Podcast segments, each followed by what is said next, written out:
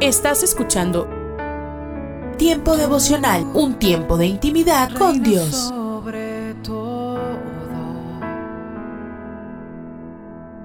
tu majestad inigualable es. La Biblia en un año. Día 241.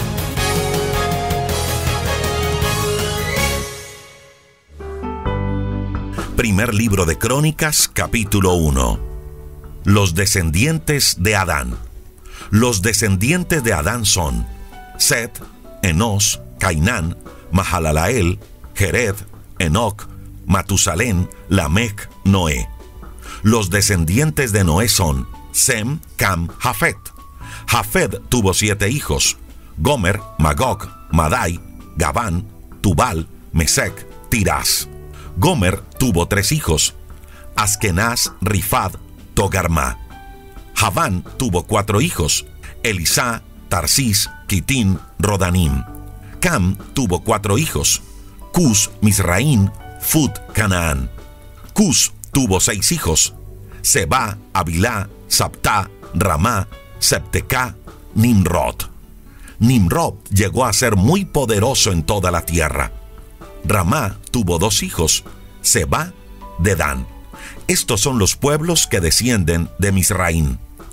Los ludeos, los anameos, los leabitas, los naftuitas, los patruseos, los casluitas y los catforitas. Los filisteos descienden de los catforitas. Canaán tuvo dos hijos, Sidón, Ed. Estos son los pueblos que descienden de Canaán. Los jebuseos, los amorreos, los jerjeseos, los hebeos, los araseos, los cineos, los arbadeos, los emareos y los amateos. Los descendientes de Sem. Sem, el primer hijo de Noé, tuvo cinco hijos. Elam, Arsur, Arfasad, Lut, Aram. Aram tuvo cuatro hijos. Uz, Ul, Mas, Geter. Arfasad tuvo un hijo, Selac. Selac tuvo un hijo, Eber. Eber tuvo dos hijos, Pelec, Joctán. En los días cuando Pelec vivía, la gente se dividió. Entonces se formaron muchas tribus y pueblos. Joctán tuvo trece hijos, Almodad, Selef, Azar, Mabet, Gerán, Adorán, Usal, Diclá, Obal, Abimael, Seba, Ofir, Abilá, Jobab. Los descendientes de Sem hasta Abraham son los siguientes: Arfasad, Selag, Eber, Pelec, Reú, Serug, Anor, Terach, Abraham. A este Abraham, Dios le puso por nombre Abraham, la familia de Abraham. Abraham tuvo dos hijos, Isaac, Ismael. Después Abraham se casó con Setura y tuvo seis hijos, Simrán, Joxán, Medán, Madián, Isbac, Suac.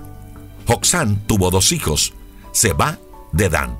Madián tuvo cinco hijos, Efa, Efer, Anoc, Abidá, Eldá.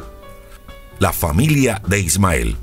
Ismael tuvo doce hijos, Nebaión, Kedar, Abel, Mipsán, Misma, Dumá, Masá, Adad, Temá, Getur, Nafis, Kedma.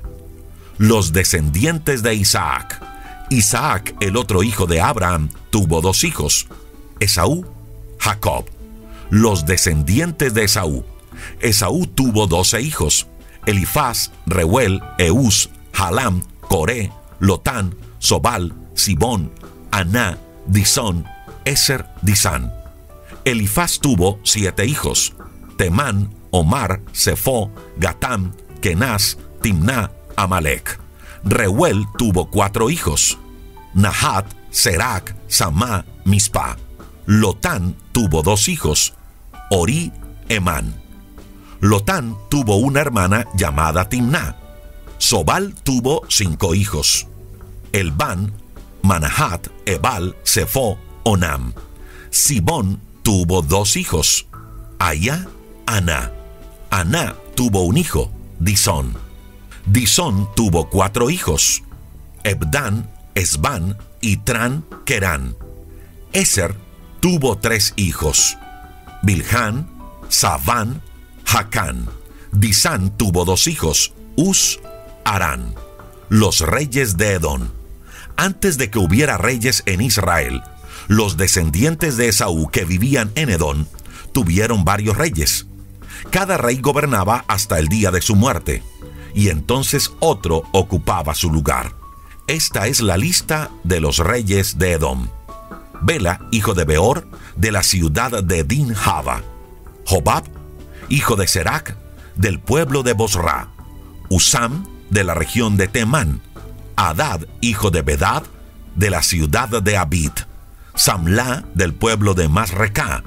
Saúl, del pueblo de Rehobot, junto al Éufrates. Baal Anán, hijo de Akbor. Hadak, de la ciudad de Pau. La esposa de Hadad de Pau se llamaba Meetabel y era hija de Matred y nieta de Mesab. Edad de Abid derrotó a Madián cuando pelearon en el campo de Moab. Después de que murió, los edomitas tuvieron los siguientes jefes: Tibná, Elba, Getet, Aolibamá, Elá, Pinón, Kenaz, Temán, Mipsar, Magdiel, Irán. La familia de Jacob. Primer libro de Crónicas, capítulo 2. Jacob, a quien Dios llamó Israel, tuvo doce hijos. Rubén, Simeón, Leví, Judá, Isaacar, Zabulón, Dan, José, Benjamín, Neftalí, Gad, Aser. Los descendientes de Judá. Judá tuvo tres hijos con una cananea, hija de un hombre llamado Suá. Er, Onán, Selah. Er, el hijo mayor, fue tan malo que Dios le quitó la vida. Luego Judá tuvo dos hijos con Tamar su nuera, Fares, Serac. Judá tuvo en total cinco hijos. Fares tuvo dos hijos, Hezrón, Amul. Esrón tuvo tres hijos, Jeramel, Ram, Caleb. Los descendientes de Ram fueron Aminadab, Jasón, Salmá, Boz, Obed, Jesé. Naasón fue jefe de los descendientes de Judá. Jesé tuvo siete hijos. Eliab, Aminadab, Simá, Natanael, Radai, Osem, David. Jesé tuvo además dos hijas, Seruyá, Abigail. Seruyá tuvo tres hijos, Abisaí, Joab, Asael. Abigail se casó con Jeter el Ismaelita y tuvo un hijo, Amasá. Serac tuvo cinco hijos, Sinri, Etán, Emán, Calcol, Dardá. Etán tuvo un hijo, Azarías. Carmí, bisnieto de Serac, tuvo un hijo, Acán. En cierta ocasión, Dios castigó a todo el pueblo de Israel por culpa de Acán. Cuando Josué conquistó ahí, Dios le ordenó destruirlo todo. Nadie debía quedarse con nada de lo que había en la ciudad. Pero Acán no obedeció y se llevó algunos objetos. La familia de Esrón, nieto de Judá.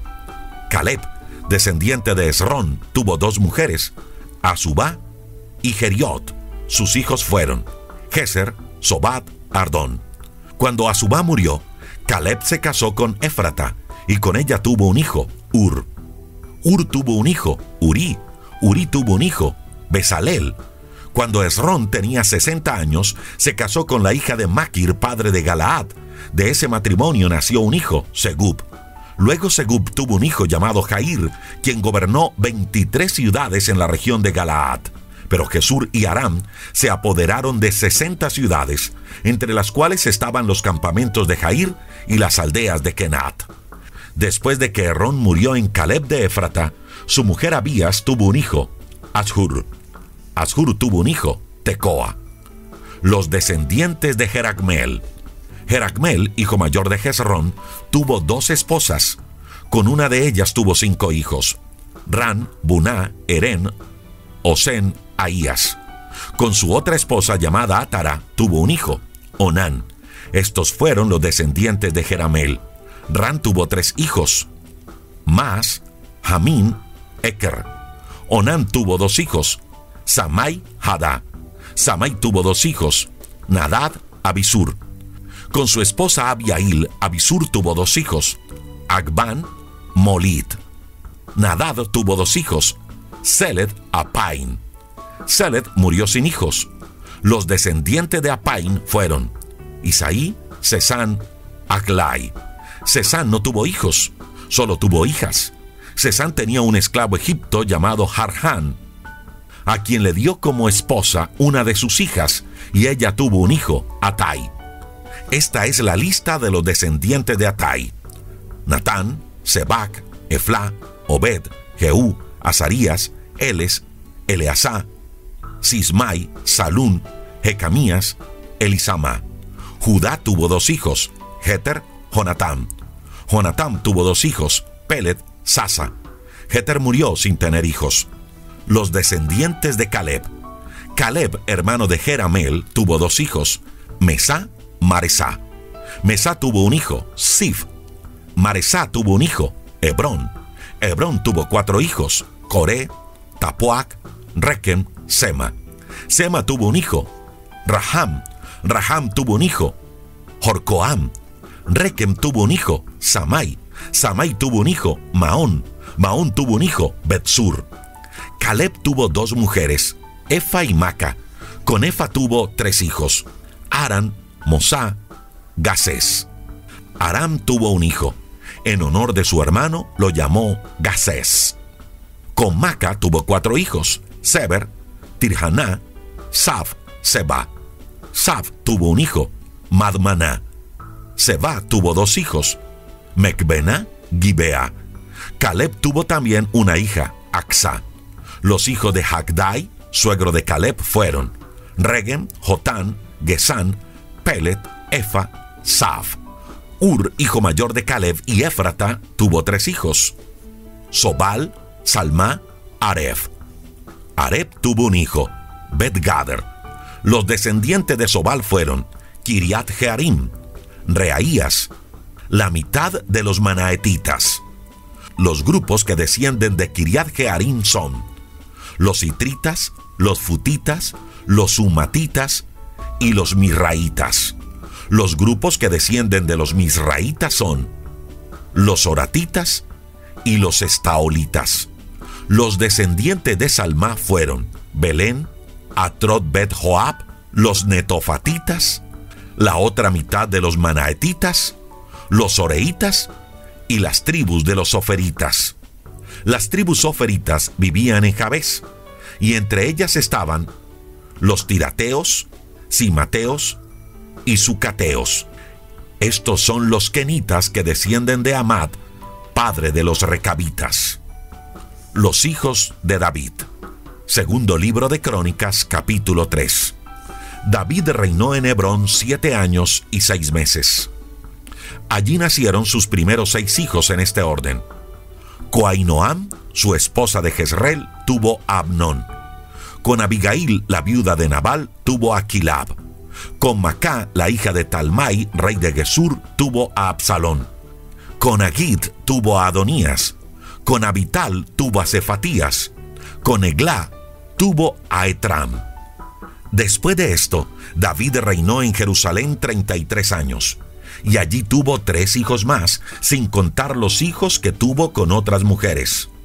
Con Betsabe, hija de Amiel, tuvo cuatro hijos: Simá, Sobab, Natán, Salomón. Los otros nueve hijos que tuvo David fueron Ibhar, Elisua, Elifelec, Noham, Nefeg, Jafía, Elisamá, Eliadá, Elifelet. David también tuvo una hija llamada Tamar. Los descendientes de Salomón. Estos son los reyes que fueron descendientes de Salomón. Roboán, Abías, Asá, Josafat, Jorán, Ocosías, Joás, Amasías, Azarías, Jotán, Acaz, Ezequías, Manasés, Amón, Josías. Josías tuvo cuatro hijos: Joanán, Joacín, Sedequías, Salum. Joacín tuvo dos hijos: Joaquín, Sedequías. Joaquín tuvo siete hijos en el destierro: Salatiel, Malquiram, Pedaías, Senazar, Jecamías, Osamá, Nedabías. Pedaías tuvo dos hijos, Zorobabel, Simí. Zorobabel tuvo una hija y siete hijos, Selomit, Mesulán, Ananías, Azubá, Oel, Beraquías, Asadías, Husab, Eseb. Los descendientes de Ananías fueron Petalías, Isaías, Refaías, Arnán, Abdías, Secanías. Secaías tuvo seis hijos, Semaías, Atús, Egal, Bariac, Nearías, Safat. Nearías tuvo tres hijos, Elioenai, Ezequías, Asricam. Elionai tuvo siete hijos, Odabías, Eliasib, Pelaías, Acub, Joanán, Delaías, Ananí.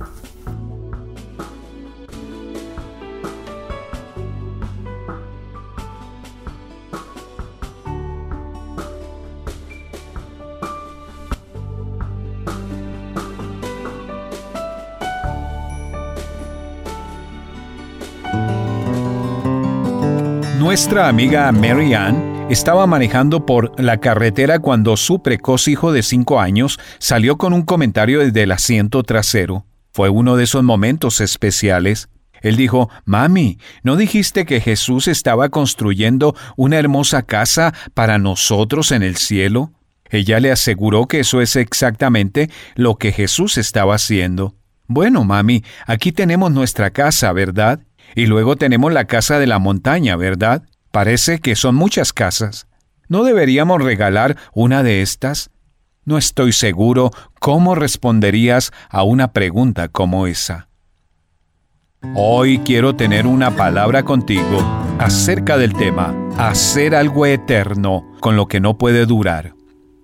Ese es el problema que Jesús tiene con muchos de nosotros. Él nos ha confiado algunos de sus bienes, por supuesto, todo lo que tenemos le pertenece a Él y Él espera que estemos invirtiendo sus bienes en interés de su reino. Lamentablemente, sus bienes están congelados porque nosotros los congelamos.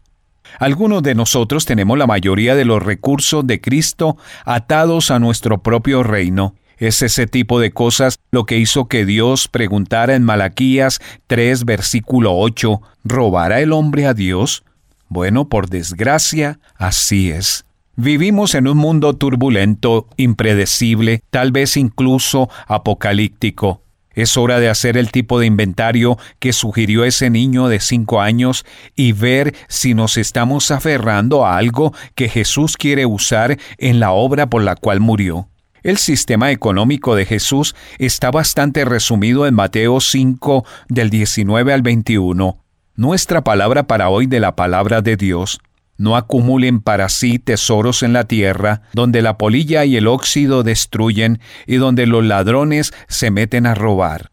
En otras palabras, lo que el mundo llama seguridad es algo tan fácil de perder. Jesús sigue diciendo, más bien acumulen para sí tesoros en el cielo, donde ni la polilla ni el óxido carcomen, ni los ladrones se meten a robar es decir, lo que das es todo lo que realmente podrás conservar. Luego Jesús nos da la conclusión aleccionadora, porque donde esté tu tesoro, allí estará tu corazón.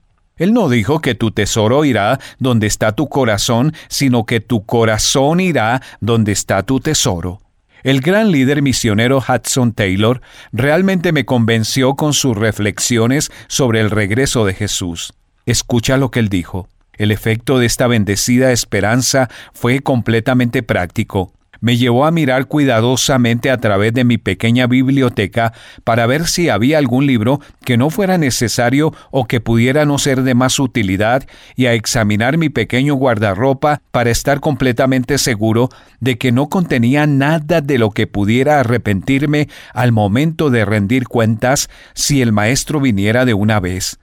Jamás he recorrido mi casa del sótano al ático, con este objetivo en mi mente, sin recibir una gran sucesión de gozo y bendición espiritual. Creo que todos estamos en peligro de acumular cosas que serían útiles para otros mientras que nosotros mismos no las necesitamos y cuya retención implica la pérdida de bendiciones.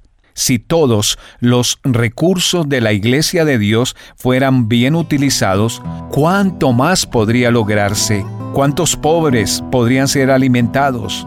¿Y cuántas personas desnudas podrían ser vestidas? ¿Y a cuántos de los que aún no han sido alcanzados podría llevárseles el Evangelio? ¿Sabes? Creo que es hora de que todos demos un paseo por nuestras cosas y nuestras cuentas bancarias y lo miremos todo a través de los ojos del cielo. Él nos lo dio para que lo regaláramos. Y algo anda muy mal cuando su obra tiene tantos déficits mientras que algunos de nosotros tenemos en exceso. No hay nada más emocionante que liberar lo que tienes para ayudar a terminar el trabajo que Jesús vino a hacer. No hay nada más inquietante que imaginar a Jesús regresando y viendo todo lo que tienes y que te haga esta pregunta. ¿Qué haces sentado sobre todo eso? Dinos qué te pareció el mensaje de hoy. ¿Cómo te ha ayudado? Escríbenos hoy mismo a una palabra contigo arroba transmundial.org. En las nubes de la incertidumbre, el dolor y el desaliento surge un rayo de esperanza en la voz internacional de la radio de Guillermo Villanueva.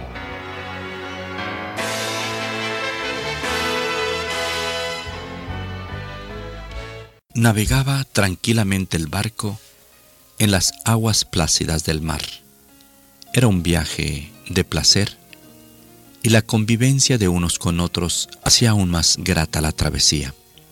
La situación, sin embargo, cambió de repente. El cielo antes despejado empezó a llenarse de oscuros nubarrones. El viento empezó a soplar furioso sobre el mar, y éste se erguía en altas olas, pero amenazante. El inmenso barco era ahora un frágil juguete en las garras del mar embravecido. Sobre cubierta la alegría se esfumó hombres y mujeres con el rostro lívido de espanto se tambaleaban buscando apoyo. El presentimiento de que el barco se hundiera era como un puñal clavado en el corazón. Pero un niño como de nueve años andaba de aquí para allá como si nada sucediera. Se le miraba sin preocupación. Pero, ¿no te das cuenta de la situación peligrosa que nos encontramos? Le preguntaron. ¿Cómo es que tú no te ves preocupado? El niño mirándolos les dijo, ¿quién es el que está en el timón del barco? Tu padre, el capitán, le respondieron. Entonces, si mi padre está en el timón, agregó el muchacho, este barco no se hundirá a pesar de la tormenta. La confianza de este niño en su padre era muy grande. El barco no se hundió, porque Dios no lo permitió.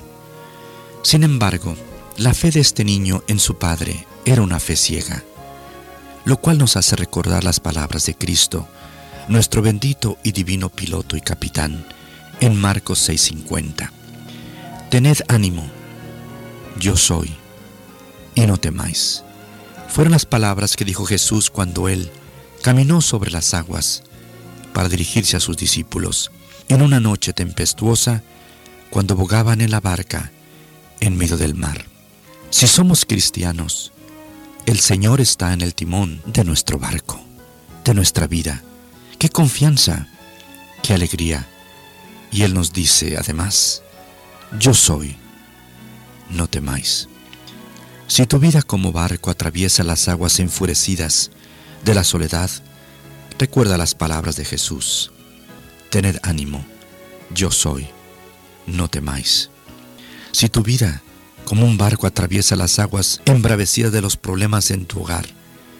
Recuerda que Jesús dice, tened ánimo, yo soy, no temáis.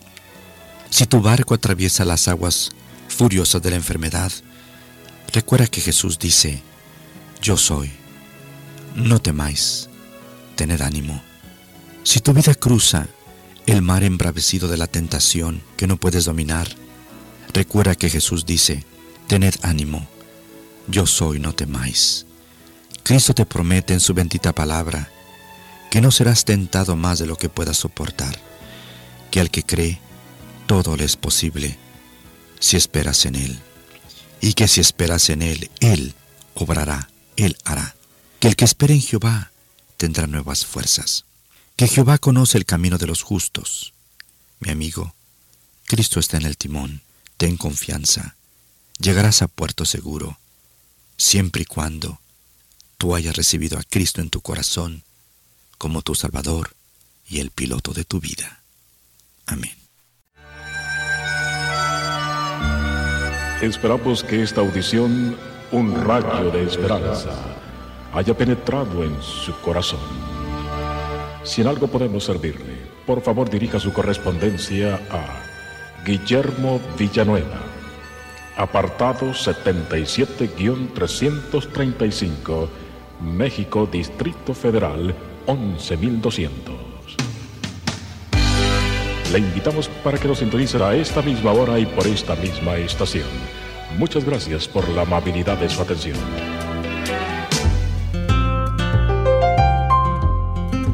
¿Te imaginas?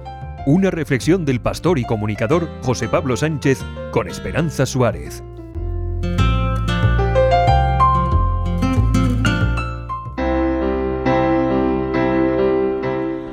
Aterrizamos en Nueva York el 31 de octubre. Un estadounidense sabe qué día es ese, pero yo me asusté mucho. Todo lo que vi fueron disfraces espeluznantes. Nunca leí ni escuché nada sobre esto, cuenta Duromo Gari, que huyó de Sudán con su mujer hace más de una década, cuando descubrió que intentaban matarle. Para Gary ser cristiano y vivir limitado era lo normal. Llega un momento en que te das cuenta del nivel de apoyo y recursos al que no tienes acceso como cristiano. No puedes elegir la universidad o el trabajo que deseas porque otros eligen por ti. Ese es el precio del cristianismo en Sudán.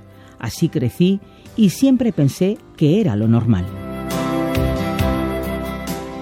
Gary creció con la idea de que elegir la fe cristiana era sinónimo de sufrimiento y perseverancia. Ni siquiera conoció a su padre biológico, al que mataron de un disparo antes de nacer él. Ir a la iglesia el domingo era todo un riesgo, pero sabía que tenía que ir, recuerda Gary. A veces sospechábamos de caras extrañas pensando, ¿vendrán a por alguien? Y al salir nos advertían, id a casa en grupos. Vivir perseguidos marcaba nuestro estilo de vida, pero yo resistía, nunca consideré huir.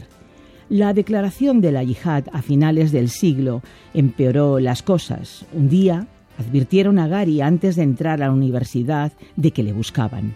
Llamé a casa y mi padre me dijo que no volviera. Si lo hacía, no podría protegerme. Fue cuando empecé a pensar de forma diferente. Gary tenía dos opciones, huir o morir. Estuve escondido tres meses en la casa de mi profesor, pero me aconsejaron marcharme. Decidí ir a Egipto y a través de amigos, de mis amigos, conseguí un pasaporte y un vuelo, relata Gary. Una vez allí me sentí perdido. Finalmente fui a la oficina de la ONU y expuse mi caso buscando protección. El proceso de llegar a ser reconocido como refugiado es muy largo y sometido a una investigación minuciosa de tus antecedentes desde el país de acogida. Otros conocidos suyos no lo consiguieron. Despertar un domingo por la mañana y saber que puedo ir a la iglesia sin temor es enorme. Poder levantar mi mano y adorar a Dios y cerrar los ojos sabiendo que no los abriré y veré a un extraño que me está esperando, saber que no estoy siendo cazado por alguien, que puedo salir y expresarme como cristiano, significa mucho para mí. Es algo que nunca había experimentado y todavía pruebo si es real, cuenta Gary con emoción, quien ahora ayuda a otros refugiados que llegan en su misma situación a hacer su transición a una nueva vida. Como cristiano, antes que refugiado, para él es una oportunidad de ayudar al prójimo y de servir a Dios.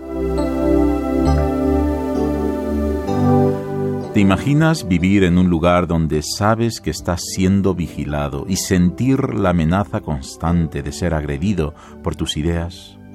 ¿Te imaginas que por ser cristiano te cierran puertas para impedir tu progreso, te tratan como escoria, como un traidor que solo merece burla y muerte, pero aún así resistes y luchas por defender la libertad, aguantas para demostrarles que están equivocados hasta que un día la amenaza de muerte es tan real que no tienes más remedio que escapar?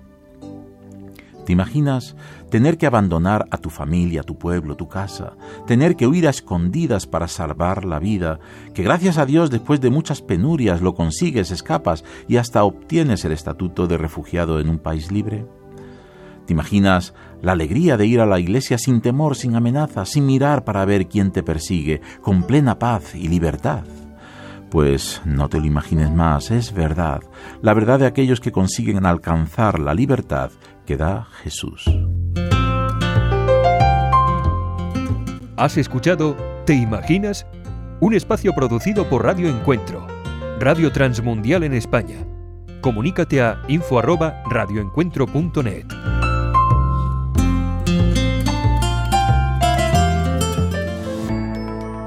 Soy Eduardo Palacio con Pautas para Vivir. La supremacía es la condición de ser superior a todos los demás en poder o estatus. Tendemos a pensar en líderes políticos que declaran su poder supremo o en un grupo que declara la supremacía sobre otro. Sin embargo, ningún ser humano es verdaderamente supremo, porque cada uno de nosotros finalmente muere y nuestra influencia para bien o para mal se va con nosotros. Dios, sin embargo, no tiene principio ni fin. Él nunca se cansa y no tiene limitaciones. Él es firme y su sabiduría es ilimitada y transciende el tiempo. Debido a su supremacía, hay cosas que Dios no hace. Él nunca miente, porque Él es la verdad misma. Él no puede crear el mal, porque nada malo es de Dios. Puede ser frustrante que seamos incapaces de entender completamente a Dios porque Él trasciende nuestra comprensión. Incluso nuestros esfuerzos por definirlo solo revelan quién es Él realmente. Las cosas más extraordinarias que logramos comprender, como la enormidad, la complejidad y el misterio del espacio exterior, solo son un pequeño reflejo de la creación de Dios. Qué bueno es saber que un Dios de tal magnitud nos ame a cada uno de nosotros de forma personal. En su supremacía, Él le elige a usted. Nada en todo el vasto universo limita la capacidad de Dios para cuidarlo con ternura. Acaba de escuchar a Eduardo Palacio con Pautas para Vivir, un ministerio de Guidelines International. Permita que esta estación de radio sepa cómo el programa le ha ayudado. Acompáñenos en la próxima emisión de Pautas para Vivir. Gracias por su sintonía. Muy buenos días. Esta mañana abrimos la escritura en el Salmo 102. Salmo 102. Oración del que sufre cuando está en angustia y esa angustia está delante de Jehová derramada en lamentos, dice el título. Ahora, el salmista va a decir así, Jehová escucha mi oración y llegue a ti mi clamor. No escondas de mí tu rostro en el día de mi angustia, inclina a mí tu oído, apresúrate a responderme el día que te invocare. Porque mis días se han consumido como humo y mis huesos, cual tizón, están quemados. Mi corazón está herido y seco como la hierba, por lo cual me olvido de comer mi pan. Por la voz de mi gemido mis huesos se han pegado a mi carne. Soy semejante al pelícano del desierto. Soy como el búho de las soledades. Velo y soy. Como el pájaro solitario sobre el tejado. Cada día mis enemigos me afrentan. Los que contra mí se enfurecen se han conjurado contra mí. Por lo cual yo como ceniza a manera de pan y mi bebida mezclo con lágrimas, a causa de tu enojo y de tu ira, pues me alzaste y me has arrojado. Mis días son como sombra que se va, y me he secado como la hierba, mas tú, Jehová, permanecerás para siempre. Y tu memoria de generación en generación te levantarás y tendrás misericordia de Sión, porque es tiempo de tener misericordia de ella, porque el plazo ha llegado. Hermoso salmo, el Salmo 102, aunque parecería que tiene una connotación de tristeza, ¿verdad? ¿Por qué razón? Porque el escritor está no solamente experimentando un problema de salud, sino que también está experimentando el oprobio de los que le rodean.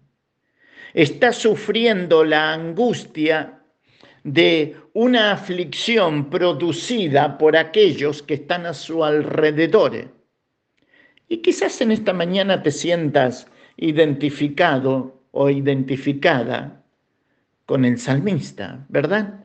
Porque siempre hay luchas, siempre hay conflicto y muchas veces problemas también de salud. Y el salmista, ante el hecho de todo lo que le tocaba vivir, él va a decir, verso 6, soy semejante al pelícano del desierto soy como el búho de las soledades. Velo y soy como el pájaro solitario sobre el tejado. Y a eso le llamamos muchas veces crisis de identidad, ¿verdad? Pero primero hay que estar para poder después decir, ¿verdad? Cuando usted y yo miramos la vida de Job. ¿Se acuerda? Su esposa le dice a Job, ¿aún retienes tu integridad? Maldice a Dios y muérete. ¿Y cuántas veces hemos escuchado decir que en los labios de la esposa de Job estaba el enemigo mismo, tratando de que Job renegara de su integridad. Pero trate de ponerse por un instante en la túnica de esa mamá, que pierde todos sus hijos, que pierde el bienestar del hogar, que pierde la salud de su esposo, y no entendiendo lo que sucede, porque ella sabía de la santidad de Job, de la integridad de Job, su esposo, va a pronunciar estas palabras. Y nosotros podemos tener una opinión de ella y muchas veces podemos estar equivocados. ¿Usted se acuerda de Marta cuando le dice al Señor, Señor, dile a mi hermana que me ayude? Y todos diríamos, Marta, qué mujer trabajadora, María, qué mujer que no se fijó que el trabajo era para todos y ella prefirió quedarse sentada escuchando la voz del Señor. Sin embargo, el Señor va a decir a Marta, Marta, Marta, afanada y turbada estás con tantas cosas. Una cosa es necesario y María ha elegido la mejor parte, la cual no le será quitada. Por eso, ¿cuántas veces ante hechos y dichos de los demás tomamos una posición de juez sin entender lo que en ese corazón estaba sucediendo. El salmista va a decir delante de Dios, Salmo 102, versículo 6, soy semejante al pelícano del desierto. ¿Cómo se sentía? Solo. Y sabes que a veces Dios, en su gracia infinita, quiere tomar ese tiempo a solas contigo. A veces el desierto nos asusta. Pero sabes, allí a solas en el desierto con Dios es donde las mejores lecciones son aprendidas por tu corazón y el mío. A veces queremos que las multitudes vengan con nosotros y Dios dice, no, te quiero a ti, ven. ¿Se acuerda cuando caminando por la ribera del mar de Galilea, Pedro iba siguiendo al Señor y Juan venía detrás. Y Pedro le dice, Señor, ¿qué de este? Y Cristo le dijo, ¿qué a ti? Sígueme tú. A lo largo de nuestra vida cristiana invertimos tanto tiempo mirando lo que hace el otro y perdiendo de vista lo que nosotros estamos pensando. Perdiendo de vista lo que nosotros estamos diciendo. Perdiendo de vista lo que nosotros estamos proyectando. El salmista en el Salmo 102 se sentía solo. Y sabes, en tiempo de pruebas, en tiempos donde Dios quiere, sí, hablar solamente contigo, olvídate del resto. No, pero mi esposa, mis hijos, no, contigo. Vas a terminar diciendo lo que dijo el salmista. Dios, Dios mío, eres tú. Salmo 63.1. ¿Por qué razón? Porque fue tu experiencia personal a solas con Dios. ¿Se acuerda de Job? Capítulo 42. ¿Se acuerda lo que él dijo? De oídas, ¿qué? Te había oído.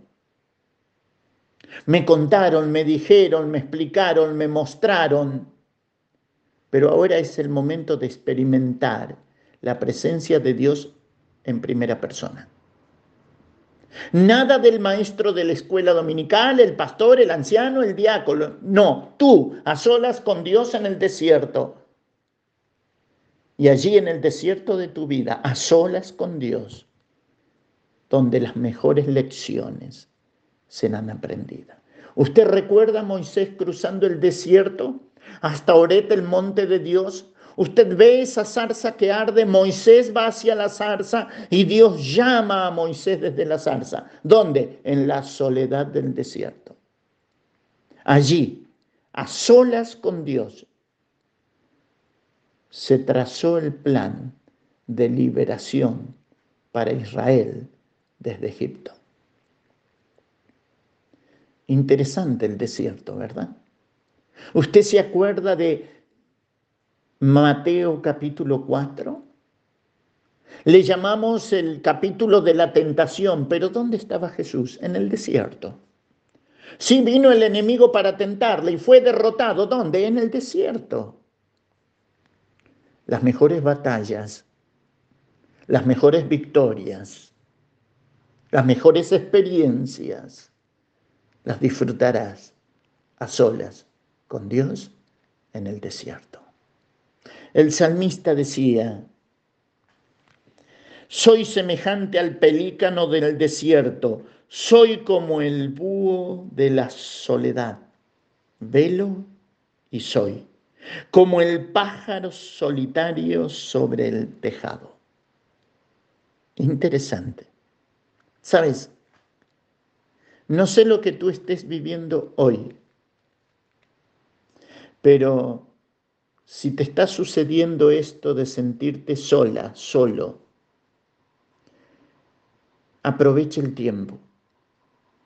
Es el mejor momento para correr a Dios y entender lo que el salmista decía cuando decía, bajo la sombra de tus alas me ampararé hasta que pasen los quebrantos. Hay que llorar, llora bajo el ala de Dios corres al Salmo 91 y lo escuchas al salmista decir, el que habita el abrigo del Altísimo morará bajo la sombra del Omnipotente, bajo las alas del Soberano. Esa soledad se volverá dulce en la compañía del que te amó y te lavó con su sangre. ¿Sabes? Lo que estés viviendo hoy, la prueba que te toque vivir, mira, levanta tus ojos y contempla la eternidad. Y vas a escuchar la voz de Pablo decir, esta leve tribulación momentánea no es comparable con la gloria venidera que en nosotros ha de manifestarse. Mis queridos, a Dios sea la gloria y a nuestras vidas sus bendiciones. Dios les bendiga. Estás escuchando Tiempo devocional, un tiempo de intimidad con Dios. Sobre todo, tu majestad inigualable es. ¿Qué frases de Pablo a los romanos te parece que describen la buena noticia? ¿Por qué Pablo, que antes odiaba a Jesús, ahora quería que todos creyeran en él?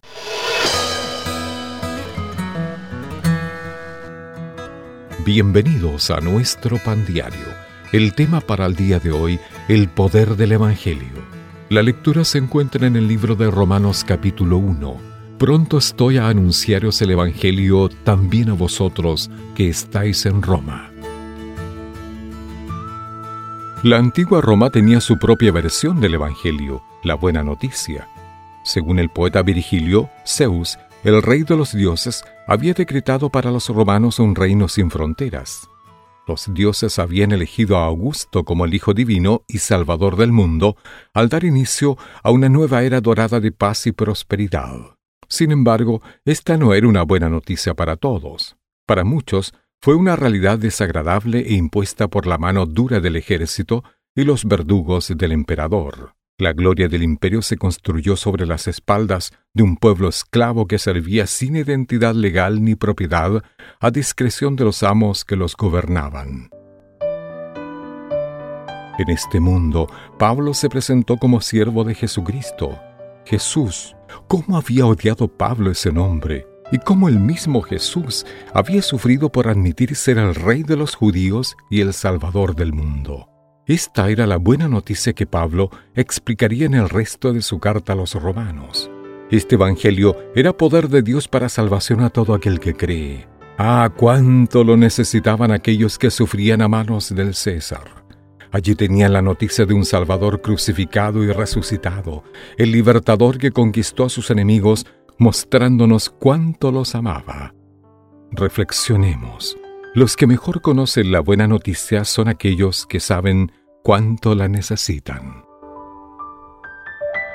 Para tener acceso a más información y otros recursos espirituales, visítenos en www.nuestropandiario.org.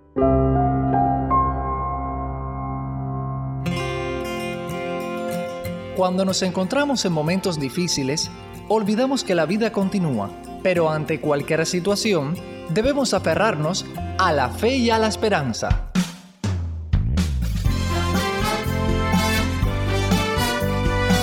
Meditaciones y comentarios con el pastor Alberto González en Mensajes, de, fe y, esperanza. Un saludo cordial desde La Habana, Cuba. Pablo usa la segunda parte de la epístola a los Efesios para hablar de la unidad cristiana. No obstante, ese suele ser también un tema controversial.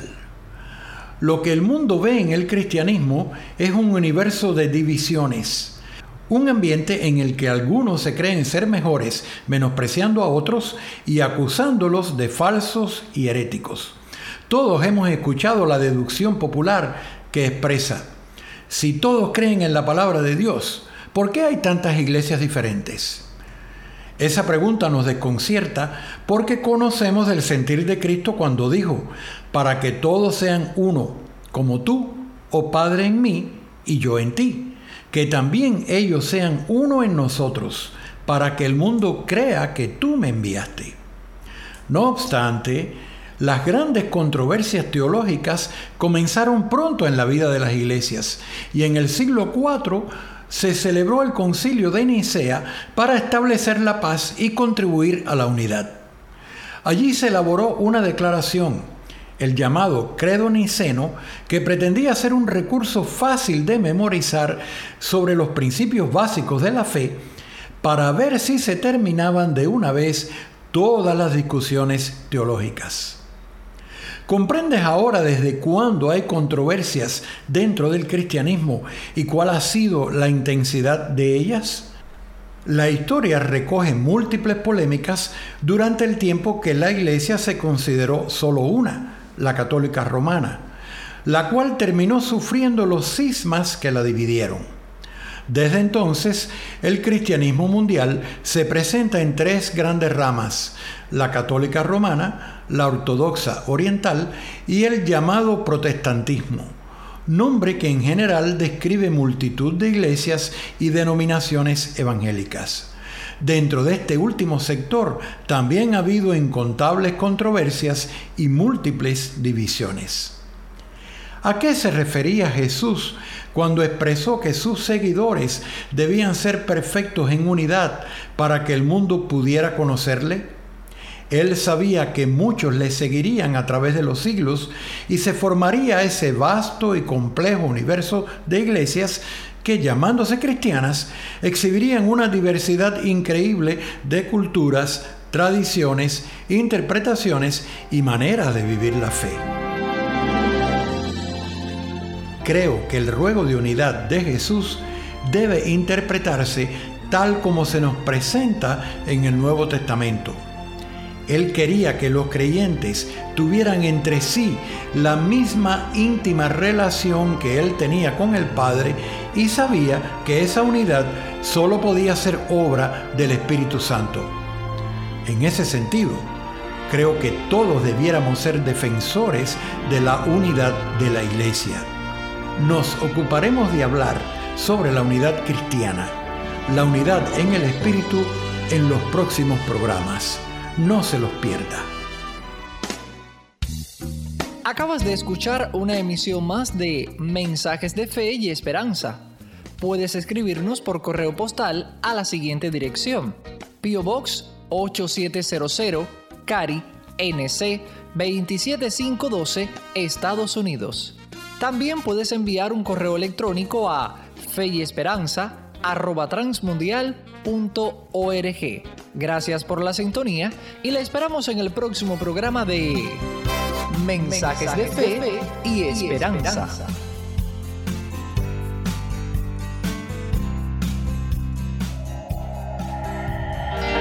Esto es la palabra para ti hoy.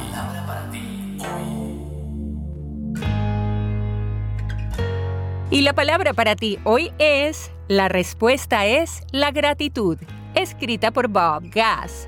En Salmos 116, 12 leemos, ¿Cómo puedo pagarle al Señor por tanta bondad que me ha mostrado? ¿Qué puedes hacer para arruinar cualquier posibilidad de que tus hijos vivan felices? Complacer todos sus antojos, enseñarles que el mundo les debe algo, desarrollar en ellos un sentido de que se lo merecen todo, no dejar bajo ninguna circunstancia que trabajen con el sudor de su frente. En el clásico Mujercitas, la señora March les cuenta esta historia a sus hijas. Había una vez cuatro niñas que tenían suficiente para comer, beber y vestirse, muchas comodidades y placeres, amistades y padres bondadosos. Sin embargo, no eran felices. Estas niñas hicieron muchas resoluciones excelentes, pero decían a menudo, si tan solo tuviéramos esto, o si tan solo pudiéramos aquello. Así que le preguntaron a una anciana qué hechizo podía usar para hacerlas felices. Ella les contestó, cuando se sientan descontentas piensen en sus bendiciones y sean agradecidas. Ellas decidieron seguir el consejo y pronto les sorprendió ver lo ricas que eran. Una descubrió que el dinero no podía mantener la vergüenza y la pena fuera de la casa de los ricos. Otra se dio cuenta de que era mucho más feliz con su juventud, salud y buen ánimo que cierta anciana irritable y débil que no podía disfrutarse sus comodidades. Y la tercera, que se quejaba porque tenía que ayudar a servir la cena, entendió que sería más difícil tener que mendigar por ella. Así que acordaron dejar de quejarse y comenzar a disfrutar las bendiciones que ya poseían. Ahora la pregunta para ti es, ¿Cómo le puedes pagar al Señor por tanta bondad que te ha mostrado, verdad? Y la respuesta es esa, la gratitud. Hola, te saluda Johnny Erickson Tara. El otro día una radio escucha escribió para preguntar, ¿por qué Dios permite que tenga dolor? ¿No le importa el que yo sufra? Es una buena pregunta y confieso que yo misma me la he hecho en el transcurso de mi vida en silla de ruedas. Pero le respondí, amiga, Vivimos en un mundo terriblemente roto. El pecado asestó un golpe a la creación y no tenemos idea de cuán dolorosa sería la vida si no fuese por la mano de la gracia de Dios que nos protege de más dolor. Y es que es cierto, lo vemos en Job capítulo 1, cuando Dios claramente instruye al diablo que tenía permiso para destruir todo, todo menos tocar la vida de Job. Y con la ayuda de Dios, Job salió adelante. Entonces, ten por seguro que tu dolor ha sido aprobado por Dios para tu bienestar. Hola, soy Dorothy. La Biblia nos dice que Jesús, Yeshua, dejó la gloria del cielo y fue concebido en el vientre de una virgen. Él vino a este mundo de pecado y necesidad, por cuanto todos pecaron y están destituidos de la gloria de Dios pero alabado sea Dios, de Jesús está escrito, el cual no hizo pecado. Sí, Jesús vino a un mundo de pecado y necesidad, y a través de su vida sin mancha mostró al hombre cómo debería vivir. Mediante su muerte en la cruz del Calvario tenemos redención a, través de su preciosa sangre derramada. Nuestro Señor Jesucristo venció a la muerte y a Satanás en la cruz, y se levantó victorioso cuando exclamó, consumado es. La obra está hecha. Jesús fue sepultado, pero resucitó fue visto por muchos y luego ascendió al cielo. Hoy el Dios hombre está reuniendo para sí mismo un pueblo llamado la iglesia. Estos no son simplemente quienes se congregan en un edificio llamado iglesia, sino aquellos que han nacido de nuevo del Espíritu de Dios. Esa es la iglesia. Jesús es la cabeza de esa iglesia me gustaría que comiences a leer el libro de Colosenses. Eso está en el Nuevo Testamento. Allí se enfatiza que Cristo es la plenitud de Dios. Teológicamente la palabra griega para esto es pleroma. Significa que Cristo es la plenitud de Dios. El apóstol Pablo escribió el libro de Colosenses y lo hizo bajo la inspiración del Espíritu de Dios. Este libro no fue escrito desde la agradable oficina de algún pastor o en algún edificio espacioso, sino desde una prisión. Él estaba en prisión por haber proclamado el glorioso Evangelio del Señor Jesús. Pablo desde esa prisión alcanzó personas a quienes no tenía idea que llegaría. Incluso nos está alcanzando a ti y a mí a través de uno de esos escritos, allí del libro de Colosenses. Pablo le escribió a un fiel creyente que había estado preso con él. Esta persona fue Epafras. Él comienza diciendo, Pablo, apóstol de Jesucristo, por la voluntad de Dios y el hermano Timoteo. Timoteo, su hijo en la fe nuestro hermano. Gracia y paz sean a vosotros. Quizás estés diciendo allí donde estás, no tengo paz, vivo en confusión todo el tiempo. ¿No te das cuenta de que sin gracia no hay paz? ¿Qué es la gracia? La gracia podría definirse como el favor no merecido de Dios. De todo el mundo hay naciones y pueblos clamando por paz, paz, paz. Parece que todos están buscando la paz. Todo el mundo habla de paz, pero nosotros hablamos de la paz que se puede encontrar únicamente, como aquí dice, de Dios nuestro Padre y del Señor Jesucristo. Querido oyente, ¿Por qué no pides a Dios en este preciso momento que Él sea tu paz? Mediante su Espíritu y por su gracia, el Señor te mostrará cómo es esto realmente posible. Y sigue la lectura en Colosenses siempre orando por vosotros. Damos gracias a Dios Padre de nuestro Señor Jesucristo. En otras palabras, Pablo, estando en la cárcel, había oído mucho sobre esta iglesia en Colosas. Estaba orando por ellos. Él no oraba por ellos simplemente pensando, bueno, todo está muy bien. Cuando oras por alguien, el Espíritu del Señor te muestra la necesidad y cómo debes orar. Pablo dice, siempre orando por vosotros, habiendo oído de vuestra fe en Cristo Jesús y del amor que tenéis a todos los santos, por los hermanos creyentes, por los cristianos. Mientras estoy hablando con alguien que ama al Señor Jesús en este momento, me pregunto, ¿cuánto tiempo pasas orando por los demás? No estoy hablando solo de una reunión de oración, estoy hablando durante el día, mientras haces las cosas rutinarias. ¿Cuánto tiempo del día usa el Espíritu del Señor cuando vas de aquí para allá y estás orando por los demás? Dios te muestra estas cosas no para criticarlas, te las muestra para que sepas cómo orar, cómo creer en lo que el Señor está esperando hacer. Como creyente nacido de nuevo, siendo parte de esa familia de Dios de quien Cristo Jesús es la cabeza. El mismo mensaje es para ti hoy. ¿Es Cristo la plenitud de Dios para tu vida? ¿Es Cristo quien mediante la sangre preciosa que derramó en favor tuyo se hace cargo de lo que tú no puedes hacer? Dile a Él que sí, ahora mismo, por su gloria. Amén. Somos mujeres de esperanza Unidas elevamos nuestras voces al Señor, orando por nuestro mundo.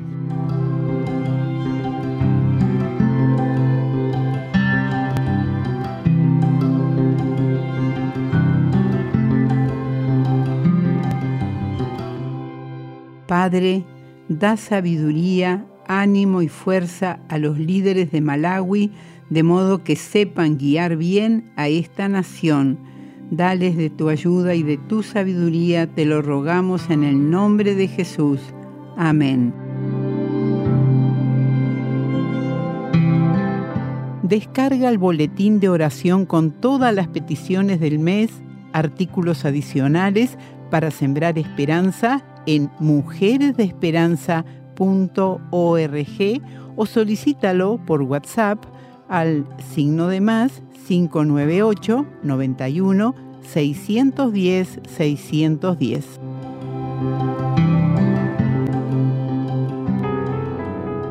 Estás escuchando Tiempo devocional, un tiempo de intimidad con Dios.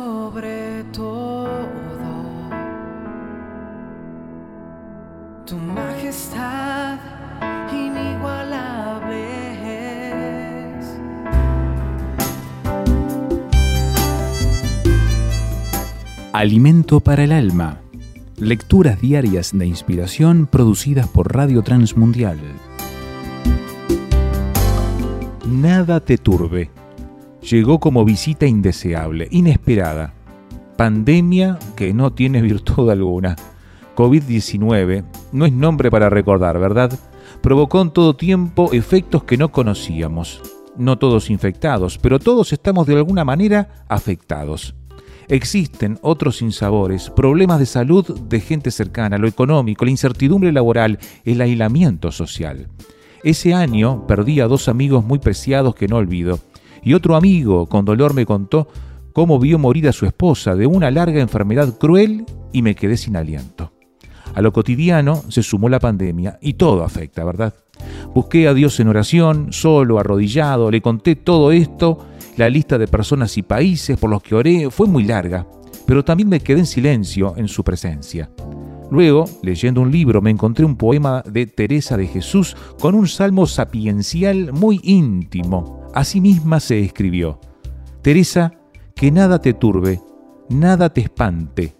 Todo pasa, Dios no se muda, quien a Dios tiene nada le falta.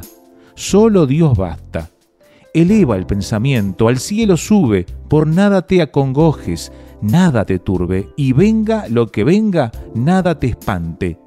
¿Ves la gloria del mundo? Es gloria vana, nada tiene de estable, todo pasa. Aspira a lo celeste, que siempre dura, fiel y rico en promesas. Dios no se muda, mantenga el alma, que quien cree y espera, todo lo alcanza. Vengan desamparos, cruces, desgracias, silencio, Dios su tesoro, nada le falta. Y aunque todo lo pierda, solo Dios basta. ¡Qué belleza! ¡Cuánto mensaje concreto! Mi corazón a este tiempo especial le dice, no te turbes. Nada, nada, solo Dios basta. ¿Entendemos el Salmo 46 donde dice, Estad quietos y conoced que yo soy Dios? Meditación escrita por Marcel Legarra, Uruguay.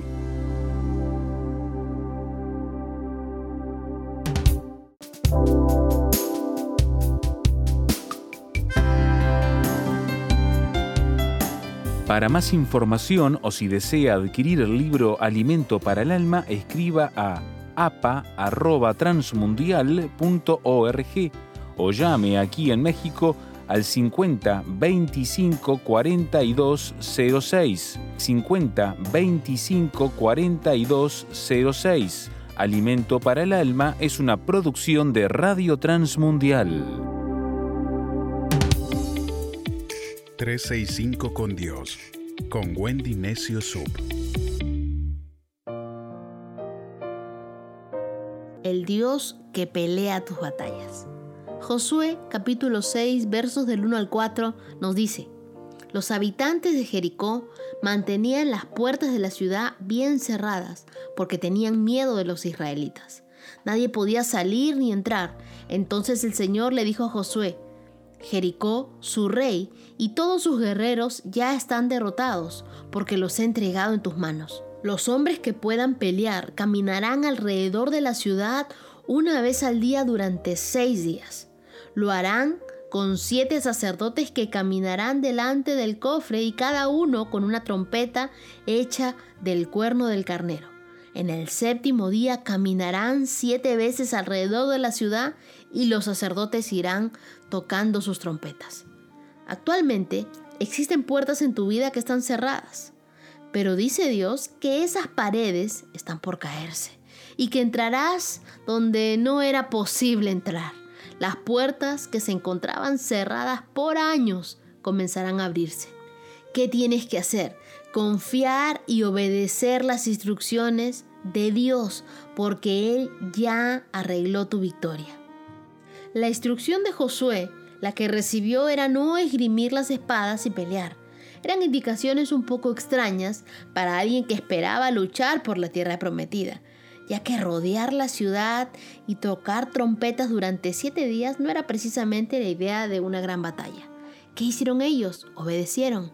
Si tú quieres asegurar esa victoria en tu vida, obedece a Dios. Obedécelo día a día. A veces creemos que nuestro esfuerzo no vale la pena. Nos cansamos de forzarnos para lograr el bien y piensas, bueno, ¿para qué voy a perdonar? ¿Para qué voy a amar? ¿Para qué bendecir si no me ha dado resultado? No desmayes, confía un día más. Dios está convencido de tu victoria, pero tú también tienes que estar convencido. Con cada vuelta, los israelitas quedaban alrededor de Jericó, Dios seguramente les decía, ya los veo casi convencidos, pero necesito plena certeza. Al séptimo día, cuando les mandó a dar la séptima vuelta, seguro que alguien dijo, bueno, ahora es el momento. Nada nos separará de esa fe que deseamos ver que los muros caigan. Cuando sabemos nosotros que somos más que vencedores y que nada nos puede separar del amor de Dios, estamos dispuestos a seguir sus instrucciones, a pesar de que parezcan extrañas. Esa fe y esa obediencia es la que nos va a dar la victoria. El libro de Colosenses capítulo 4 verso 2 dice, nunca se cansen de orar, oren siempre con gratitud.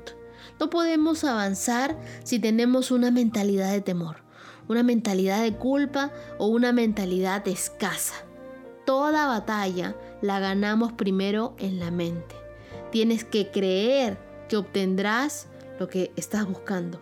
Los gigantes se conquistan primero por dentro y después por fuera. David conquistó a Goliat en su mente antes de enfrentarse a él con su onda y sus cinco piedras. Josué, por la mente de conquista que tenía, pudo con su oración parar el sol y detener el día. Tus decisiones dependerán de con qué tipo de pensamientos la enfrentes. Tener carácter es mantenerse firme en medio de las pruebas, no traicionar los principios que uno se propuso. Los problemas desarrollan en una persona moldeable firmeza de carácter. Y cuando uno tiene un carácter firme, no pierde la esperanza por más oscuro que se vea todo. Si tú tienes un carácter firme, tus decisiones se mantendrán.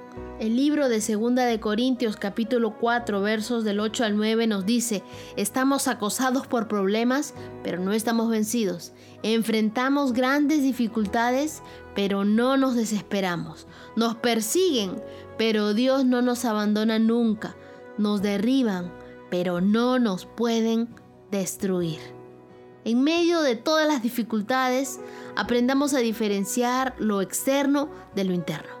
Claro que podríamos estar atribulados en todos o en apuros, perseguidos y derribados, pero todo eso es externo. Es lo que el mundo podría hacernos sentir. Sin embargo, nuestra fe en la victoria que ya tenemos provoca que a pesar de todo eso negativo, no estemos angustiados, ni desesperados, ni desamparados, ni mucho menos destruidos. La angustia y la falta de paz, la desesperación de pensar que no podremos salir del problema y el desamparo de sentirnos abandonados nunca serán una realidad dentro de nuestro corazón. Si afirmamos una y otra vez que nada puede destruirnos, aunque seamos derribados, lo que vence al mundo es nuestra fe. Si las circunstancias te han derribado el día de hoy, levántate victorioso, porque en Dios nada puede destruirte. Esfuérzate en obedecerlo, en rodear los muros las veces que sean necesarias para que Dios haga su parte y Él se encargue del milagro. Solos no podemos, pero con Dios peleando nuestras batallas, venceremos. La Biblia dice en Segunda de Crónicas capítulo 32 verso 8, mientras que nosotros tenemos al Señor nuestro Dios y será Él quien pelee por nosotros. Gracias Dios, porque tú peleas por nosotros, tú nos defiendes, tú nos ayudas, tú estás Señor en medio del problema. No tengo por qué angustiarme porque tú tienes una respuesta, tú tienes una solución, tú harás algo que yo hasta ahora no he imaginado y no sé cómo lo vas a hacer, pero yo confío en Dios que tú estás peleando esas batallas por mí, Señor, y por cada persona que me escucha el día de hoy. Ayúdalos. En el libro de Proverbios, capítulo 4, verso 23, dice, sobre toda cosa guardada, guarda tu corazón, porque de él mana la vida. Hoy me gustaría tratar sobre el tema Cuide su corazón. Si usted tuviera un gran tesoro en su poder, ¿permitiría que sin esfuerzo se lo quiten? ¿Lo dejaría al cuidado del enemigo? Muchas veces eso hacemos con nuestra mente. La palabra de Dios dice que ella es una fuente de vida, por eso debemos renovarla a diario. El apóstol Pablo enseñó, tomad el yelmo de la salvación. Y el yelmo era el casco que usaban los guerreros al ir a la batalla. Usted también necesita un yelmo que proteja su mente para enfrentar las circunstancias del diario vivir. Días atrás hablaba con un hombre y por lo que me decía percibí que tenía luchas muy fuertes en su mente. Le dije, usted tiene que resistir esos pensamientos que no provienen de Dios y debe echarlos de su vida. Eso es algo que usted puede hacer. Es que la presión es muy fuerte, me dijo él. Le comenté entonces, no podemos impedir que las aves vuelen sobre nuestra cabeza, pero sí que hagan nido allí. Usted tiene que saber discernir cuando un pensamiento no viene de Dios. No lo consienta, no lo acepte en su mente, rechácelo inmediatamente. Alguien dijo que nuestra mente es el aeropuerto donde aterriza Satanás con toda clase de ataques. Él trata de poner pensamientos incorrectos.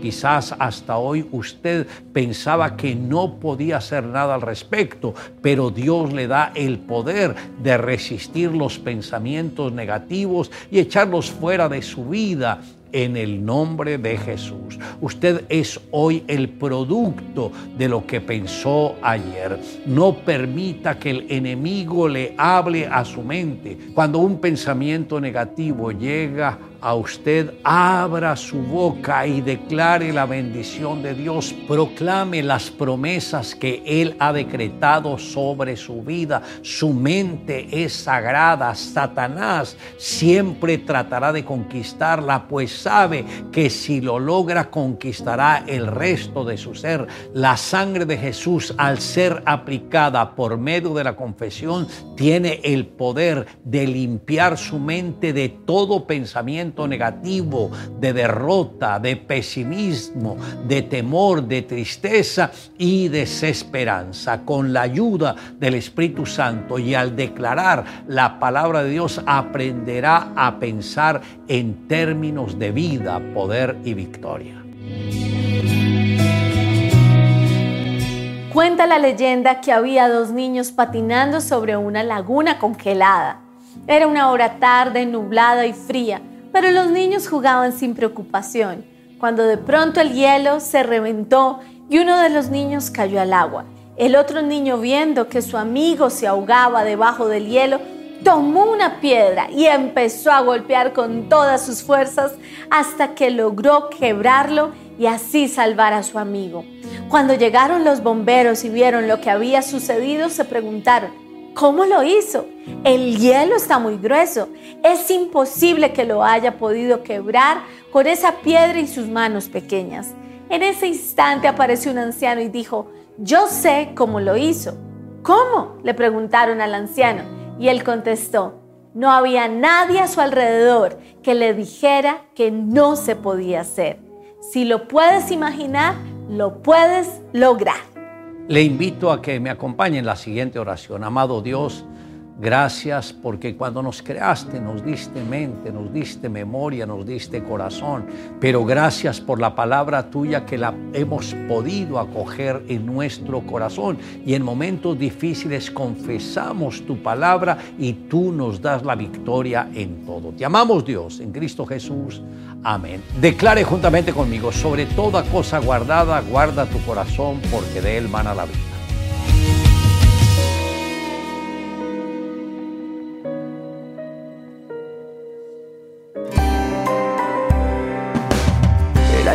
Que tu alma necesita para que puedas comenzar un nuevo día. Es el momento de abrir nuestra mente y corazón para que juntos comencemos a vivir en bendición, en oración y en victoria me levanto hoy con reflexión, meditación, con la palabra del Señor la dosis diaria con William Arana. Hay una frase que dice, el temor es fe en reversa. Escuche bien esta frase. El temor es fe en reversa y funciona. Porque todo lo que es de fe funciona. Ay, qué bueno. Esto es de Bernardo Estamateas. Es el autor. No lo busque en la Biblia porque no lo va a encontrar. El temor es fe en reversa y funciona porque todo lo que es de fe funciona. Póngale fe a las cosas malas y eso va a pasar. Póngale fe. Me van a robar, me van a robar. No, esto no me va a salir, esto no sé. Y póngale fe y va a ser así. Entonces yo creo que este pensador, este personaje que escribió esta frase, le pegó al perrito, como digo yo. ¿Por qué? Porque el temor es esa reversa que uno mete en vez de avanzar. Y funciona. Claro que funciona porque tú le pones credibilidad a eso. Y en la vida tal vez, creo, eh, hay más de eso que no conocemos que de lo que conocemos. Claro que sí, piénsalo bien. Porque nosotros no sabemos exactamente cómo vamos a morir. O sabes cómo vas a morir. No sabemos cómo va a ser la economía. Eh, devolviéndome un poco a lo de la muerte, en alguna ocasión un amigo tuvo una enfermedad que lo marginó durante un tiempo y entonces se creía que iba a morir de esa enfermedad. Se recuperó un poco, lo internaron por algo que tuvo así delicado y le dio una, una bacteria, lo cogió allí en la clínica y murió de una bacteria más, no de una enfermedad por la cual padeció mucho tiempo. Entonces muchas veces dicen, no, pues yo voy a morir de esto porque estoy enfermo de esto y de esto voy a morir. No, Ni siquiera eso sabemos exactamente porque a veces creemos que porque tenemos X o Y enfermedad vamos a morir de eso. Nosotros no sabemos cómo va a ser la economía nuestra mañana, del mundo entero inclusive. Empresas que hoy en día están sólidas, mañana pueden estar en la quiebra. No sabemos qué decisiones tomarán tal vez nuestros hijos. No sabemos lo que pueda suceder en cada uno de nosotros. O sea, hay una incertidumbre. No sabemos nada sobre lo que pueda pasar mañana. Hay canciones inclusive compuestas con respecto al futuro. ¿Qué pasará mañana cuando te hayas ido? Dice una canción. En alguna ocasión yo fui llamado en una empresa en la cual yo trabajaba hace muchos años a una a la, a la me estaba esperando el jefe, el gerente de esa empresa. Y yo no sabía exactamente de qué se trataba. De pronto me imaginaba algo. Y creo que a usted y a mí nos ha pasado algo y es que nos pica la curiosidad y a veces quisiéramos saber qué va a pasar mañana, qué va a ser el futuro, quisiéramos conocerlo. Pero sabe una cosa, cuando suceden las cosas y vemos, sabemos que nuestro creador fue bello, fue hermoso, fue preciso, no se equivocó en darnos la oportunidad de esperar y no saber qué va a pasar mañana. Por eso no hay nadie que te pueda decir por más que veas letreros, avisos donde dicen le, predestino el futuro, ese que te, te acerca con, la, con el número y te dice te doy el número del chance, de la lotería, del baloto, pues yo no me explico porque él no se lo ha comprado para que se lo gane, si él lo tiene. La gente juega con eso y le saca dinero a, las, a los pobres incautos que tienen problemas y que quieren saber cómo va a estar su vida sentimental, emocional, financiera mañana. Entonces, nosotros quisiéramos saberlo, pero creo que no vale la pena saber qué va a pasar mañana. Porque a veces alguien nos llama diciendo que necesita hablar con nosotros y no nos da detalles. Y de pronto pasa el tiempo y nos concretan una cita. No tengo que contarte algo, pero no te puedo decir por teléfono. Tenemos que vernos. Y uno queda con esa intriga, con ese, eh, como que el corazón se acelera y quiere uno saber y empieza una tormenta de pensamientos, de preocupación, de incertidumbre nos invade muchas cosas. ¿Qué será lo que pasa? ¿Qué será lo que yo no sé? ¿Qué tan grave será? Y a veces esas circunstancias de pronto nos ponen tan mal y nos pueden dañar el día o no lo pueden alegrar, no sé. Porque uno inclusive le dice a la persona, oiga, ¿y es bueno o es malo? Y, y como que queremos pistas, queremos intuir. Eso nos pasa. Somos muy malos pronosticando definitivamente. Quiero decirte algo en esta dosis. Independientemente de lo que el futuro, escúcheme bien, te vaya a traer, independientemente de lo que el futuro me quiera dar, si yo soy una persona cristiana honesta, creyente honesto, sincero, delante de Dios, no pasará nada sobre mi vida que no esté bajo la voluntad y bajo el favor de Dios. Así que tenemos la certeza tenemos la convicción de que ahí estamos. No hemos alcanzado, como dice Filipenses, la perfección, pero proseguimos para ver que alcanzamos aquello por lo cual también fui alcanzado por Cristo Jesús, dice Filipenses 3:12. Pase lo que pase, Dios no me va a dejar, Dios no me va a abandonar, estaré agarrado de su mano poderosa, porque Él es mi amigo, Padre, gracias. Eterno Dios, gracias por tu palabra. Gracias por el privilegio de conocerte. Gracias por el honor tan grande que nos das de poder cerrar nuestros ojos y con los ojos del Espíritu mirar al cielo y decir, mansión eterna tengo en el cielo, corona de vida, bendiciones tengo, si soy fiel, si soy sincero delante de Él, día tras día al final de cada día, Él te mira con buenos ojos y Él compensará a pesar de que hoy no veas que las cosas suceden. Pero declaro en el nombre de Jesús que se van a abrir puertas para tu vida, que verás la bendición sobre tus hijos, sobre tu casa. Y ante todo, vas a ver lo lindo que es tener la mejor relación con el Padre Eterno que te ha creado para hacer bendición. En el nombre de Jesús lo declaro. Amén y amén necesitado. Me encuentro, Señor, Ayúdame hoy, yo quiero saber lo que debo hacer. Muestra el camino que debo seguir. Señor, por mi bien, yo quiero vivir un día a la vez. Un día a la vez, mi Cristo, es lo que pido de ti. Dame la fuerza para vivir un día a la vez. Ayer ya pasó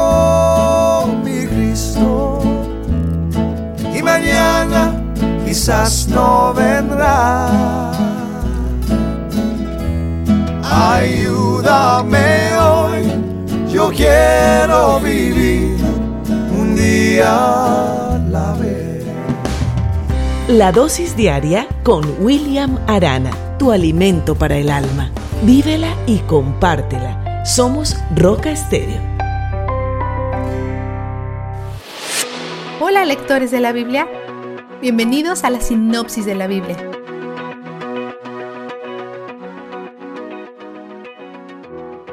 Ayer nos quedamos en la visión de Ezequiel acerca de la maldad de Jerusalén.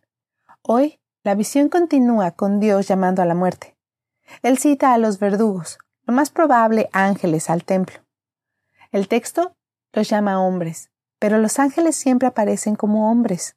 De los siete hombres, seis están ahí para matar, pero uno está vestido de lino y lleva un estuche de escriba. Su rol es marcar a aquellos que se están lamentando por la maldad que hay. Dios los va a librar. La palabra marcar es Taf, la última letra del alfabeto hebreo, y parece una cruz o una X. Esta escena es un recordatorio de Pascua, donde aquellos marcos que fueron marcados con sangre, también en forma de cruz, fueron librados. También es paralelo a Apocalipsis 9:4, donde los justos van a ser marcados con la señal de Dios en sus frentes. Dios les dice que apilen los cadáveres dentro del templo. Esto va en contra de las leyes de limpieza, pero está alineado con su plan de abandonar el templo. Ezequiel está destrozado porque sabe lo malvado que es el pueblo, y parece estar nervioso acerca de la posibilidad que existe que Dios mate a todos, que no haya nadie que vaya a ser marcado para ser librado, y que Israel sea aniquilado por completo.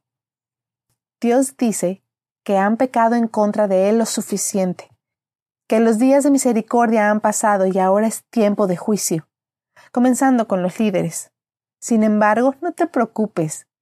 El hombre vestido en lino hace muy bien su trabajo, salvando a todos aquellos a los cuales Dios le indica que salve. A pesar que no hay nada en el texto que indique que es una teofanía o cristofanía, por lo menos es una figura de Cristo.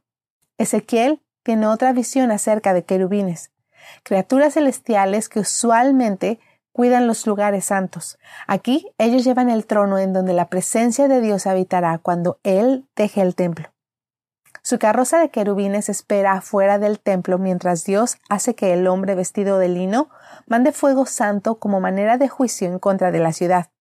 Después, Dios deja el templo en la carroza de querubines y se dirige al este. Dios ha dejado el templo, pero no ha dejado a su gente. Aquellos que adoran ídolos no son su gente, ellos son parte del remanente. En la visión, el Espíritu de Dios lleva a Ezequiel a otra parte de la ciudad en donde profetiza a veinticinco hombres, incluyendo a líderes. Han estado actuando como si fueran a morir en la ciudad, cocinados en su jugo como carne en una olla posiblemente a causa del fuego que el hombre vestido de lino provocó mientras lanzaba carbón. Pero Dios dice que Él los matará afuera de Jerusalén, y que las cosas serán peores de lo que temen. Todo sucede en Segunda de Reyes 25-24. Lo leímos en el día 231, pero la profecía de Ezequiel fue escrita antes que esto sucediera. Mientras Ezequiel está entregando la profecía, uno de los hombres cae muerto. Después, Dios pone las cosas en claro con algo. El templo no es su santuario. Él es su santuario. Y Dios el santuario va a donde Él quiere. Él no está confinado a un lugar. En este tiempo las personas creían que tu Dios cambiaba cuando cruzabas alguna frontera. Así que ellos pensaban que Yahweh estaba confinado a Israel, y cuando ellos salieran no iban a poder adorarlo, y él no tendría poder. Esto es muy inconsistente con lo que él les había enseñado durante años. Él los había rescatado de Egipto a través de una serie de señales y milagros, pero su mentalidad predeterminada es más cultural que espiritual, así que lo olvidan. Dios le promete a su pueblo corazones nuevos. Después, Ezequiel hace una señal tipo acto en frente de los exiliados. Una señal tipo acto es la forma teatral para comunicar una profecía basada en imágenes en lugar de o además de palabras. Cuando ellos no se conmueven, Ezequiel agrega más emoción para enseñarles el tipo de temor y temblor que los futuros exiliados tendrán que soportar parecen endurecidos por años de falsas profecías y aún de profecías verdaderas que todavía no se cumplen. Así que Dios les hace saber que esto sucederá pronto. Vistazo de Dios. En 10.19, la gloria de Dios está abandonando el templo con los querubines. Dios y los querubines se detuvieron en la puerta oriental del templo del Señor. La palabra detuvieron insinúa que Dios permanece en el umbral antes de salir por la puerta este. Es como una última mirada atrás, como si estuviera sintiendo dolor de lo que se ha perdido, el dolor por la forma en que su pueblo ha quebrantado su corazón, la pérdida de la tierra que Él les prometió y las bendiciones que Él les dio. Pero no todo está perdido, porque después la presencia de Dios se dirige al este, hacia Babilonia, Dios sigue a su gente a la tierra de su exilio. Aún lo sigue persiguiendo. Incluso en el exilio, Él es nuestro santuario. Incluso en el exilio, Él es donde el júbilo está. La sinopsis de la Biblia es presentada a ustedes gracias a D-Group, estudios bíblicos y de discipulado que se reúnen en iglesias y hogares alrededor del mundo cada semana. Estás escuchando Tiempo devocional, un tiempo de intimidad con Dios.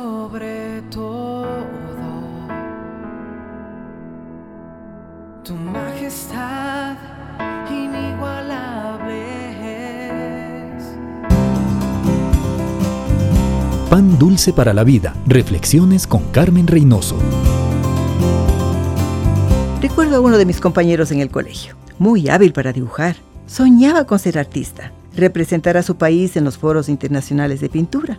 De lo que yo sé, todavía trabaja en el taller de su padre. En la vida tenemos que soñar, pero a la vez tenemos que esforzarnos, fijar metas.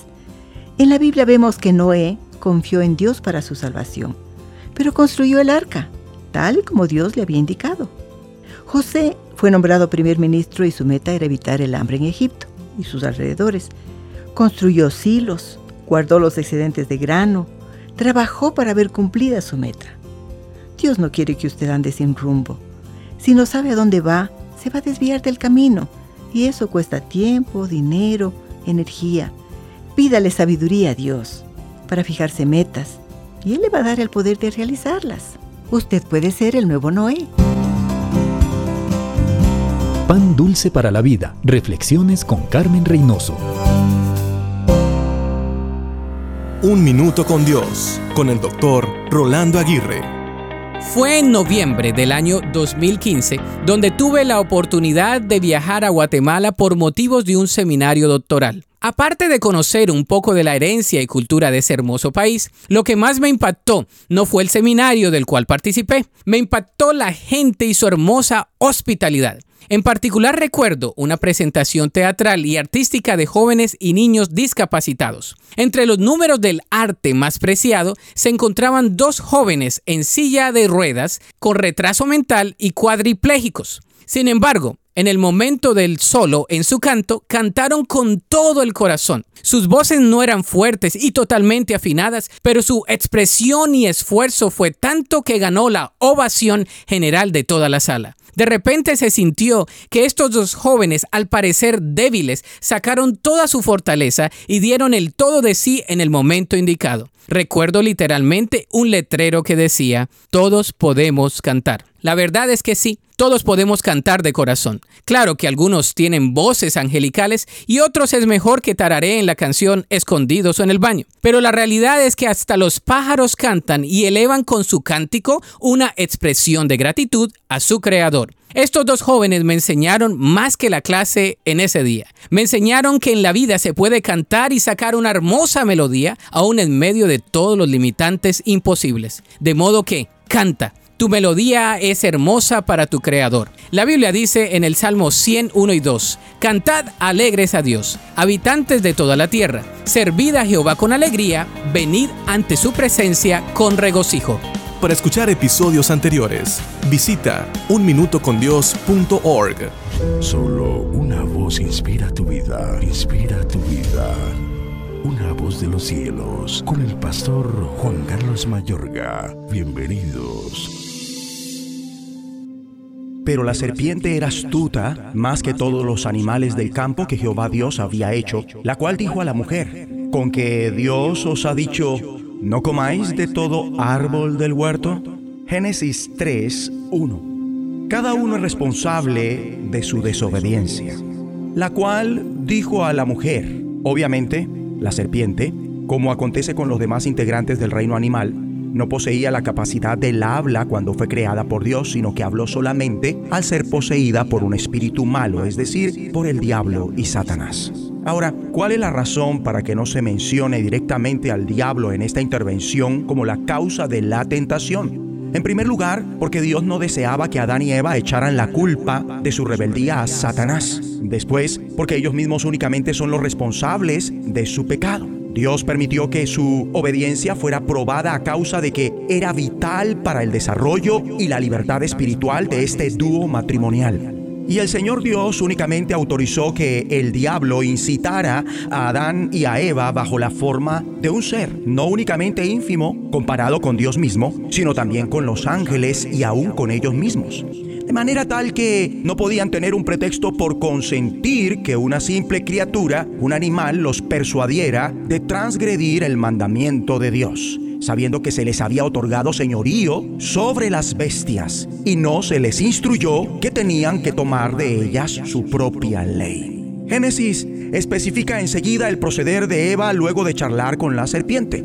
Y vio la mujer que el árbol era bueno para comer, y que era agradable a los ojos y codiciable para alcanzar la sabiduría. Ahora, es evidente que a los ojos de la mujer el árbol restringido y vetado no difería de los demás árboles, y ella ansiaba la iluminación que éste le acarrearía. Su codicia se explica en un vocabulario que proclama ya el décimo mandamiento, no codiciarás. Tanto el vocablo agradable como codiciable se origina de raíces que quieren decir codiciar, tal y como se emplea en Deuteronomio 5:21. No codiciarás la mujer de tu prójimo, ni desearás la casa de tu prójimo, ni su tierra, ni su siervo, ni su sierva, ni su buey, ni su asno, ni cosa alguna de tu prójimo. Y en el instante que dio también a su marido, el cual comió así como ella, el hombre se implica en el pecado de la mujer. Este final y determinante proceder de desobediencia encabeza la explicación de las secuelas.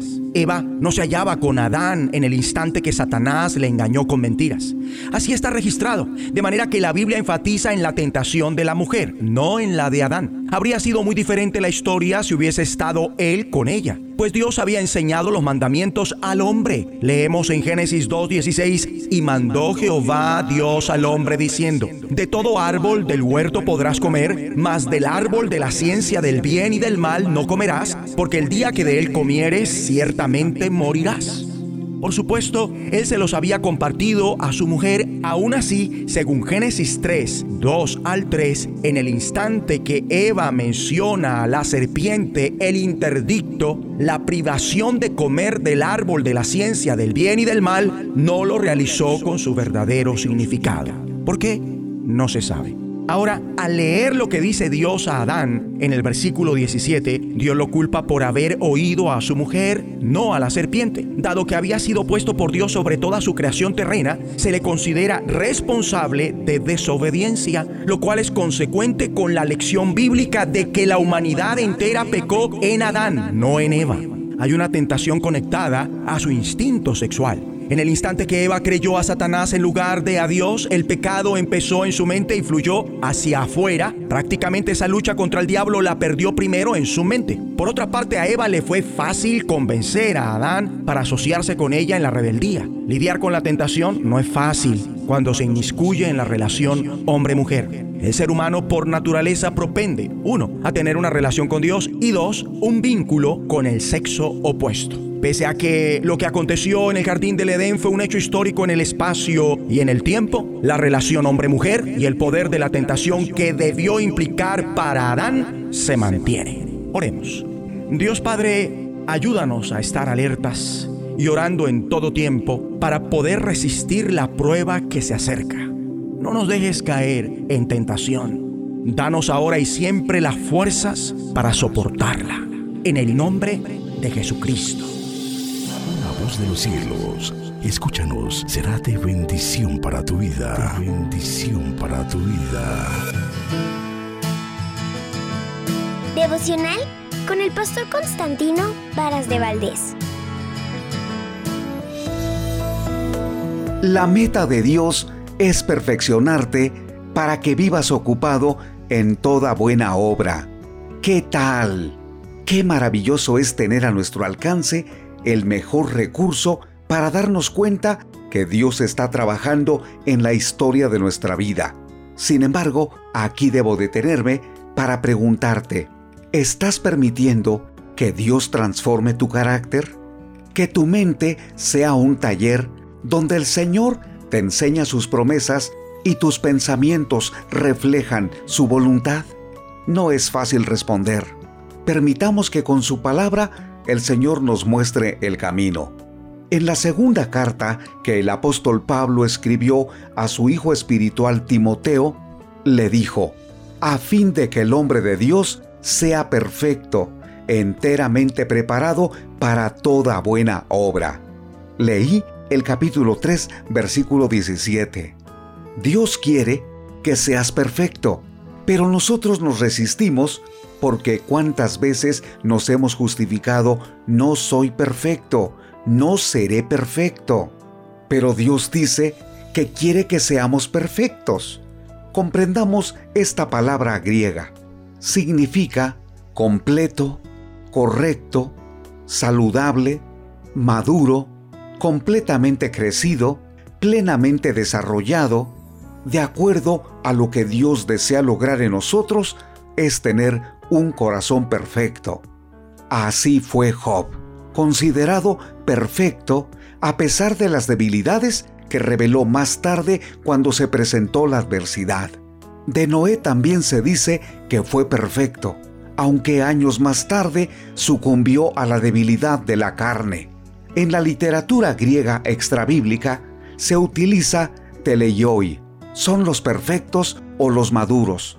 Esa perfección consiste esencialmente en la madurez frente a la inmadurez, así como los jóvenes y los adultos van dejando la etapa de infancia. Una persona madura es quien ha alcanzado los límites normales de estatura, fuerza y capacidad mental. ¿Cómo lo vamos a entender en un sentido espiritual? Dios está trabajando para que seamos perfectos no se refiere a alcanzar la perfección absoluta, pero es la insistencia de una persona cuyo corazón y vida están plenamente dedicados a la adoración de Dios, es decir, a la meta del crecimiento permanente en su gracia y en su conocimiento, para demostrar con actitudes que tiene una vida nueva. Un hombre perfecto o una mujer perfecta a la vista de Dios es quien ha alcanzado el grado de desarrollo que se espera en cualquier momento, sobre todo cuando vivimos con adversidad, con mil batallas o mil tentaciones diabólicas. Se trata de buscar la madurez, aunque reconocemos que todavía tenemos muchas debilidades que vencer. Sin embargo, con el gran poder espiritual que el Señor nos entrega, podemos crecer y madurar. Con lo que Dios dice en su palabra, no deberíamos justificarnos. No soy perfecto, cometo muchos errores. Soy humano, tengo derecho a equivocarme. Debemos reconocer que estamos sujetos a muchas debilidades. Sin embargo, la perfección que Dios desea es el proceso de obediencia, de lealtad, de esforzarnos y de decirle al Señor, perfeccioname, trabaja conmigo. Quiero seguir colocándome en tu taller para madurar y vivir de tal manera como tú lo has planeado. ¿Podríamos caminar en esa ruta? Hagámoslo. Dios te llamó para vivir en perfección. Está trabajando ahora mismo para perfeccionarte. Ánimo, tenemos esperanza porque el Señor es fiel, misericordioso y compasivo.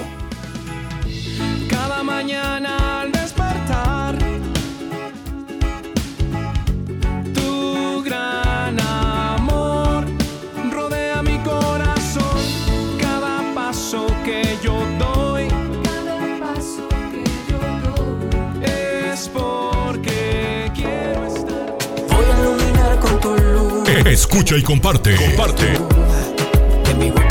Tiempo devocional. En las plataformas Spotify, Google Podcast, Amazon Music y donde quiera que escuches tus podcasts. Para que linterna si estás conmigo, tú vas a.